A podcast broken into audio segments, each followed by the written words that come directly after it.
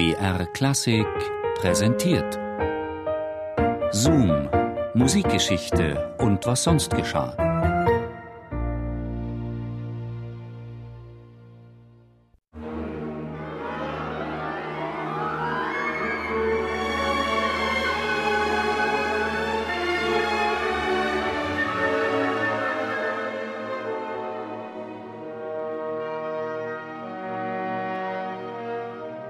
Alle Menschen müssen sterben.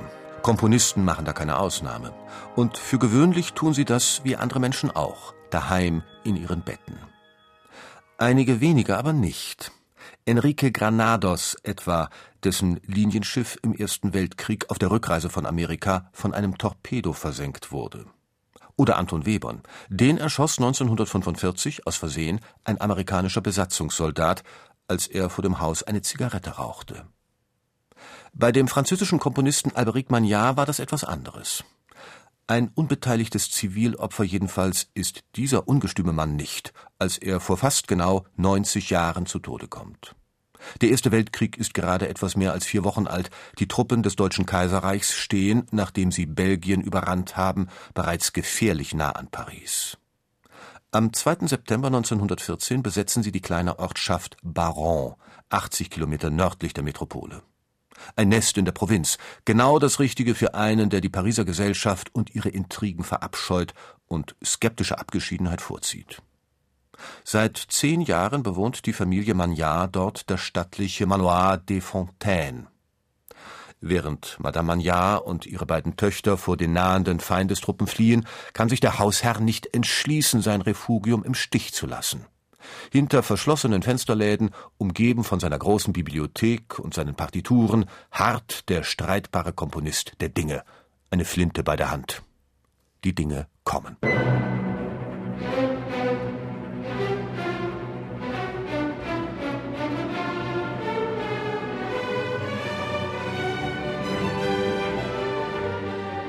Am folgenden Morgen machen sich zwei deutsche Soldaten an der Terrassentür zu schaffen. Zwei Schüsse fallen aus einem Fenster im ersten Stock. Einer der Soldaten stirbt, der andere wird schwer verletzt. Die Deutschen erwidern das Feuer und stecken das Haus in Brand. Das Gebäude brennt bis auf die Grundmauern nieder. Tagelang hängt der Rauch über den stillen Spätsommertagen. Magnard, so viel ist sicher, ist tot. Mit dem Komponisten ist ein Großteil seiner Autographe in den Flammen aufgegangen, unter anderem die fast vollendete Reinschrift des Orchesterliederzyklus Douze Poèmes en Musique, Opus 22, ein unwiederbringlicher Verlust, denn es existiert keine Abschrift.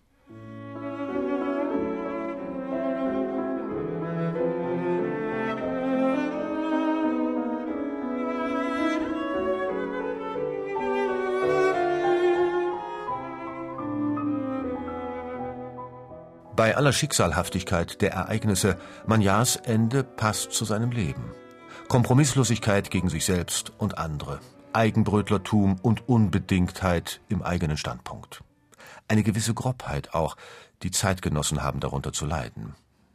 Die beleibte Pianistin Blanche Selva, ein Mastodon aus der Auvergne, der Komponistenkollege Renaldo Hahn, ein liebenswertes Arschloch und der Dirigent Charles Lamoureux. Ein Ferkel, ohne jeden Verstand für Beethoven. Seine künstlerische Sensibilität blieb von solchen Ausfälligkeiten unberührt. Alberic Magnard hat mit Kammermusik, zwei großen Opern und vier Symphonien Meisterwerke geschaffen, die zum feinsten und vitalsten der französischen Musik vor dem Ersten Weltkrieg gehören.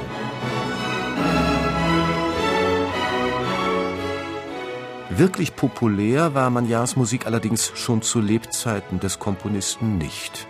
Die sperrige Persönlichkeit des Künstlers und seine Weigerung, sich zu vermarkten, hatten das ihrige dazu getan.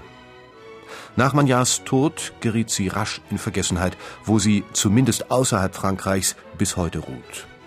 Dass sie aus ihrem Dornröschenschlaf erwacht und dass man den Namen Alberic Magnard dereinst nicht nur mit seinem spektakulären Tod in Verbindung bringen wird, sondern in erster Linie mit seiner großartigen Musik, das erscheint allerdings angesichts ihrer ekstatischen Schönheit nur eine Frage der Zeit.